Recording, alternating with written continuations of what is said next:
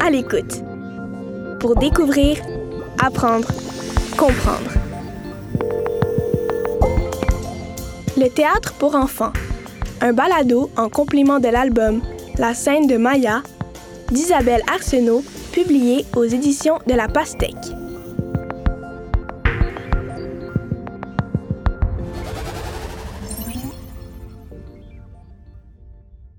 Le théâtre pour enfants. Nous sommes au théâtre. Dans le public, des spectateurs s'installent dans les fauteuils et bavardent à voix basse. Mais dans les coulisses, les comédiens et les comédiennes s'agitent. On répète quelques lignes à la hâte, quelqu'un ajuste son costume, un autre jette un coup d'œil derrière le rideau. Ce soir, la salle est pleine. Les spectateurs sont au rendez-vous pour la représentation.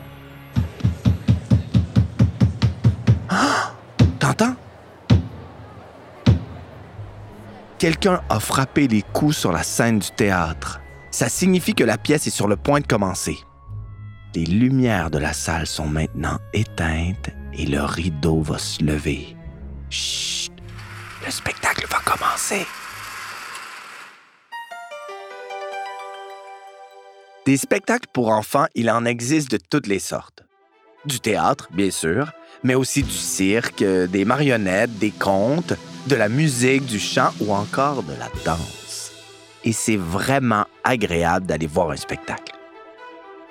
Au théâtre, par exemple, assis bien confortablement dans notre fauteuil, on plonge dans un monde différent, un peu magique.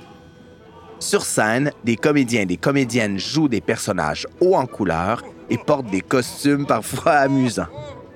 Ils donnent à vivre des histoires captivantes qui invitent notre esprit au voyage.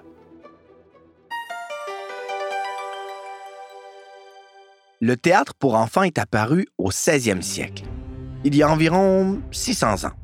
Ça peut-être l'air ancien, mais pas tant que ça, parce que le théâtre, lui, a une très très longue histoire, bien plus ancienne.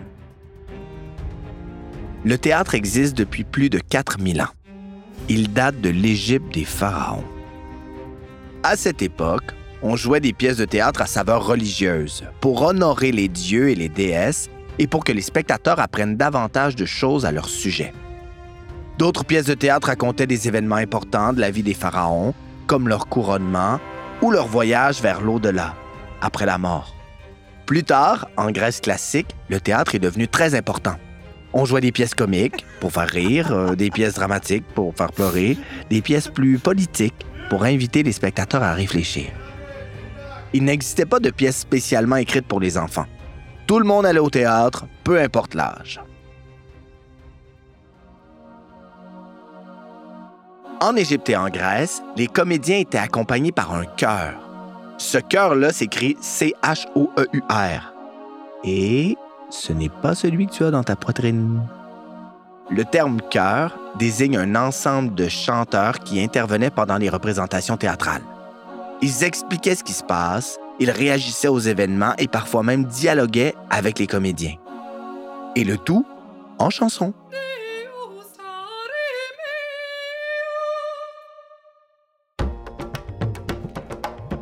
Pendant très longtemps, les femmes n'étaient pas autorisées à faire du théâtre. Seuls les hommes pouvaient jouer la comédie ou chanter dans le chœur.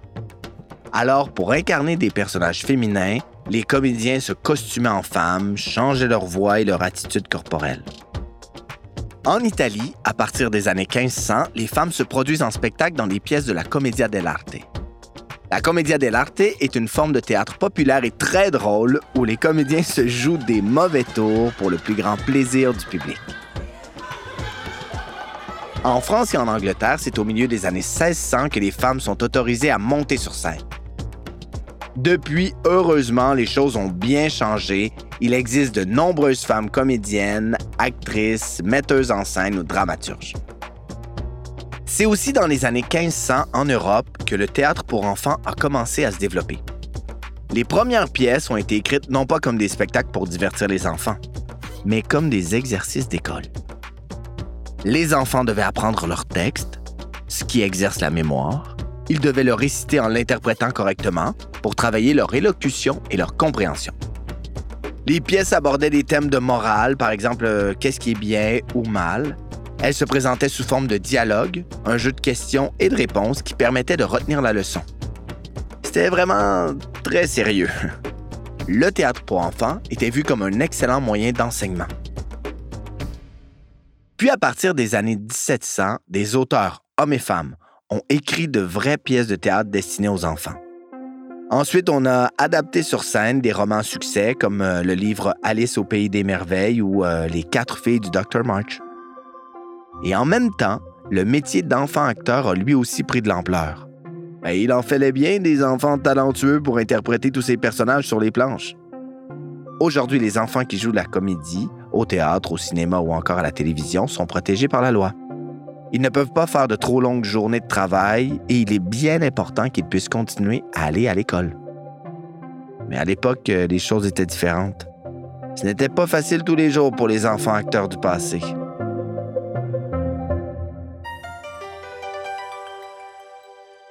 C'est vraiment amusant d'imaginer une pièce de théâtre. Quand j'étais petit, mes cousins et moi, on créait plein de spectacles pour nos parents. C'était vraiment de beaux moments. D'ailleurs, tu peux le faire à la maison ou dans la cour de ton école avec tes amis. Quelle histoire aimerais-tu mettre en scène? Est-ce que tu portes un costume? Et comment s'appellerait ton personnage? Moi, par exemple, mon personnage s'appellerait Prosciutto. Parce que j'adore le prosciutto. Puis j'aimerais ça me faire un costume tout en prosciutto parce que...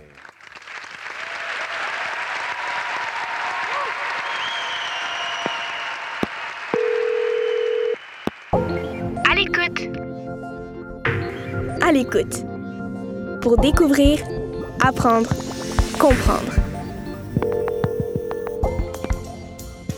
Ce balado est une production La Puce à l'oreille.